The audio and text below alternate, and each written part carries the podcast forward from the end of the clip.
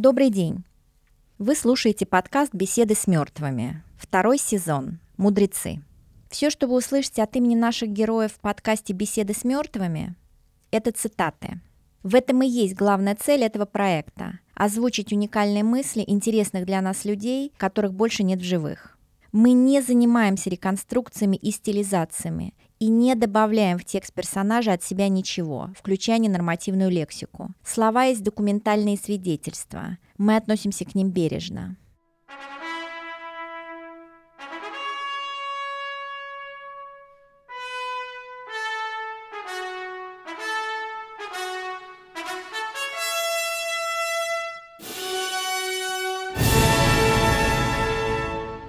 Карл Генрих Маркс, философ, писатель, экономист.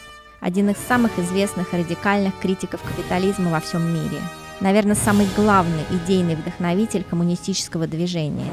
Родился 5 мая 1818 года в Пруссии. Еврей. Дедушки с обоих сторон были раввины. В детстве был крещен и ассимилирован в прусское общество.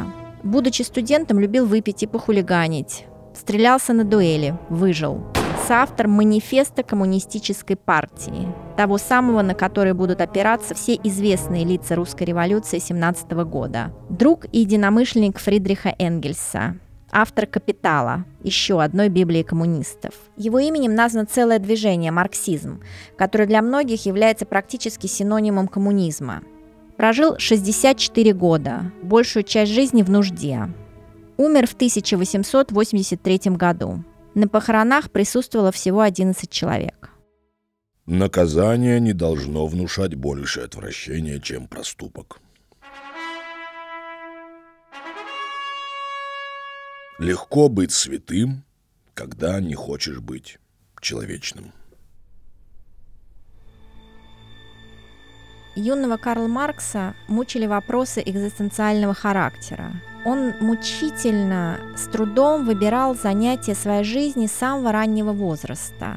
Ему нужна была цель, смысл, какая-то большая миссия. Вот что он писал в своем школьном сочинении «Размышления юноши при выборе профессии в 17 лет». Без ограничения сферы деятельности нельзя ни в одной области совершить ничего замечательного. Презрение к самому себе — это змея, которая вечно расстравливает и гложет сердце, высасывает его животворящую кровь, вливает в нее яд человека ненавистничества и отчаяния. Уже будучи студентом, Карл Маркс примкнул к маленькой группе интеллектуалов-коммунистов. Они выступали ярыми критиками существующей экономической системы и радикально призывали отказаться от концепции частной собственности. Это стремление к абсолютному обогащению, это страстная погоня за стоимостью является общим и для капиталиста, и для собирателя сокровищ. Но в то время как собиратель сокровищ есть лишь помешанный капиталист, капиталист есть рациональный собиратель сокровищ.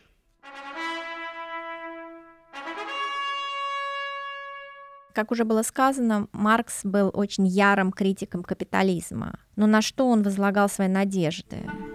Он верил в то, что работа может стать вдохновляющей частью жизни простого человека, а не кабалой, не рабством, не посильным трудом, который оплачивается копейками.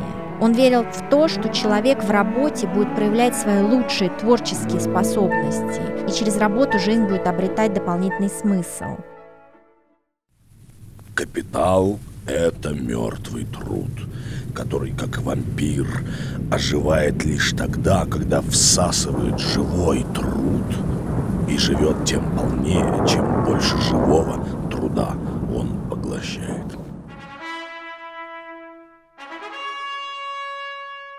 Маркса приводила в ярость ситуация того, что простые люди вкалывают на фабриках как рабы за копейки. Как я уже говорила, работа не возвышает их, а превращает в ничто, во что-то вечно подавленное и голодное. Голод есть голод. Однако голод, который утоляется вареным мясом, поедаемым с помощью ножа и вилки, это иной голод, чем тот, при котором проглатывают сырое мясо с помощью рук, ногтей и зубов. Помимо капитализма, Маркс с таким же недоверием относился и к религии. Он считал, что именно с помощью Бога, церкви капиталисты одурачивают простой и бедный народ, рассказывают им сказки о счастливой, но загробной жизни, которая ожидает их впереди, а пока надо поработать за копейки на фабрике. Религия — это вздох угнетенной твари, сердце бессердечного мира — подобно тому, как она — дух бездушных порядков. Религия есть опиум народа. Религия есть самосознание и самочувствие человека, который или еще не обрел себя, или уже снова себя потерял. Религия есть лишь иллюзорное солнце — движущееся вокруг человека до тех пор, пока он не начинает двигаться вокруг самого себя. Маркс полагал, что для капиталистов человек – это лишь маленький заменяемый винтик в большой бездушной машине. Коммунизм же обещал человеку, что у него всегда будет место в идеально равном мире, что его не спишут, не выбросят на свалку, если он в какой-то день не выйдет на работу. Он не умрет с голоду,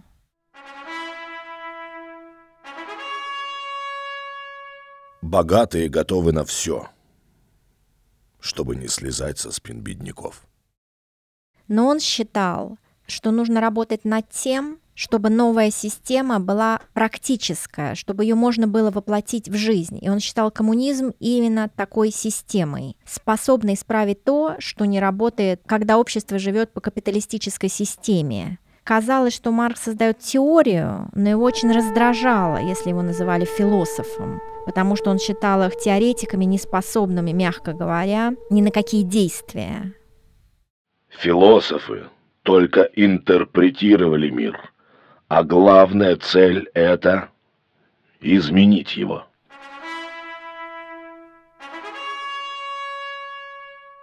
Философия для науки — то же, что мастурбация для секса.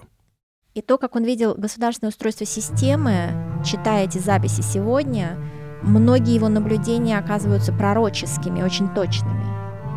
Колониальная система, государственные долги, высокие налоги, торговые войны – все это тяжелые побочные эффекты зарождения крупной промышленности, которая закрепляет свое господство над экономикой массивной резней невинных людей.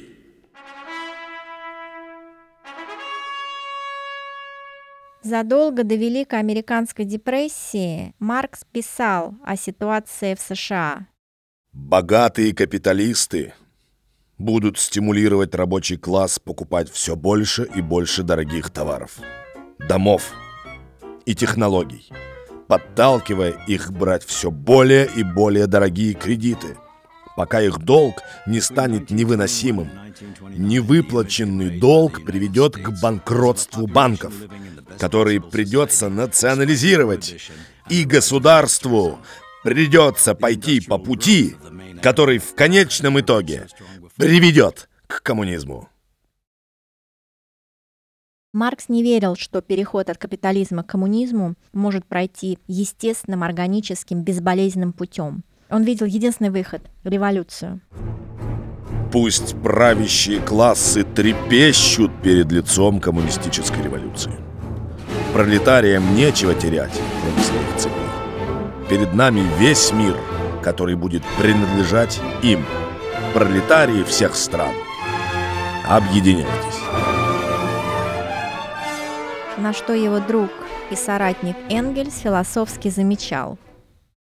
Люди, хвалившиеся тем, что сделали революцию, всегда убеждались на другой день, что они не знали, что делали – что сделанная революция совсем не похожа на ту, которую они хотели сделать.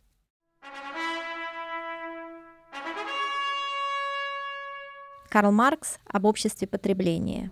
Толпа изумленно смотрит на накопленные массы, особенно если они сконцентрированы в руках немногих.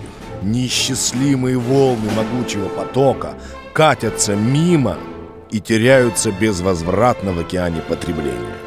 Это вечное потребление обуславливает не только все наслаждения, но и существование всего человеческого рода. Несмотря на жесткость своих политических взглядов, Маркс был романтик и любил порассуждать о любви, дружбе и вечном добре. В суете этого мира дружба — единственное, что имеет важное значение в личной жизни. Сердце человека — удивительная вещь, особенно если человек носит сердце в своем кошельке. Мораль зиждется на автономии человеческого духа. Марксу претило, что даже из любви буржуазно-капиталистическое общество сделало еще один вид бизнеса – брак как способ объединения капиталов. Он искренне верил в то, что союз между двумя людьми должен исходить из эмоций и чувств, а не из финансовых возможностей семей, жениха и невесты, что тоже было довольно революционно для того времени. Вторая половина найдется тогда, когда найдется первая. Не ищите себе полупустых половинок. Когда явится полная половина, сработает магнит души.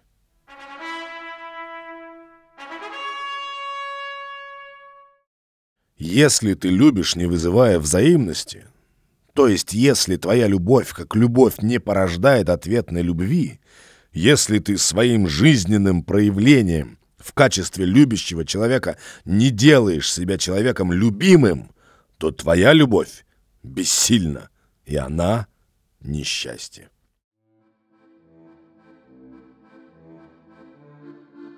Маркс познакомился с Энгельсом в Париже в 1843 году. Это был как раз тот период, когда его вместе с молодой женой изгнали из Германии как политического оппозиционера. Марксу было всего 25 лет, Фридриху Энгельсу было 27. Его отец был богатым немецким промышленником. У него, в отличие от Маркса, были финансы для того, чтобы заниматься философией, политикой, историей и не искать в отчаянии способов заработать на пропитание своей семье. В дальнейшем, когда Маркс будет вынужден переехать из Парижа в Лондон и будет оставаться там до конца своих дней, Энгельс будет фактически содержать его. Некоторые книги они напишут в соавторстве. Энгельс будет заниматься наследием Маркса после его смерти, разбирать его записи, дневники, делать какие-то посмертные издания. Он был не только его соавтором, другом, он был настоящим его преданным поклонником его идей, в которые он тоже верил до конца своей жизни и никогда не усомнился в них. У Энгельса были свои оригинальные мысли и идеи, и некоторые из них прекрасно ложатся на нашу сегодняшнюю жизнь. Прошло 200 лет. Первое условие всякой свободы — ответственность всех чиновников за все свои служебные действия по отношению к любому из граждан перед обыкновенными судами и по общему праву. Занимаясь самим собой, человек только в очень редких случаях удовлетворяет свое стремление к счастью. 69 лет до революции в России. 21 февраля 1848 года в Лондоне был впервые издан манифест коммунистической партии – написанный Карл Марксом и Фридрихом Энгельсом. В нем они громко провозгласили неотвратимость гибели капитализма. И начинался этот манифест довольно эффектно. Призрак бродит по Европе. Призрак коммунизма. Но все силы старой Европы объединились для священной травли этого призрака. Папа и царь, французские радикалы – и немецкие полицейские. Ну, а заканчивается этот манифест, можно сказать, культовыми словами. Пусть господствующие классы содрогаются перед коммунистической революцией. Пролетариям нечего в ней терять, кроме своих цепей. Приобретут же они весь мир. Пролетарии всех стран, соединяйтесь.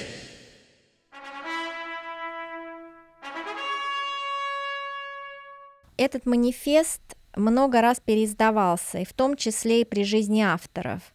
Но несмотря на то, что некоторые вещи они бы уже хотели поменять, они все-таки не вносили никаких изменений. Манифест является историческим документом, изменять который мы уже не считаем себя вправе. К сожалению, после того, как теории Карла Маркса стали воплощать в жизнь, они стали ассоциироваться с тоталитаризмом, ограничением свободы, массовыми убийствами. Но все же нельзя отрицать, что некоторые вещи Маркс предсказал очень точно. Он предсказал, что небольшая группа очень богатых людей будет управлять мировой экономикой. Он предсказал, что капиталистическая система неустойчива и проходит через циклы экономического подъема и глубочайших кризисов, которые прежде всего ударяют по самым бедным и уязвимым классам людей. И по сути настоящее наследие Маркса – это традиция борьбы за улучшение. Маркс считал, что великая идея общего блага стоит любых человеческих жертв. И гибель в жерновах революции – это смерть героя. Смерть героев подобна закату солнца, а не смерти лягушки – лопнувший с натуги.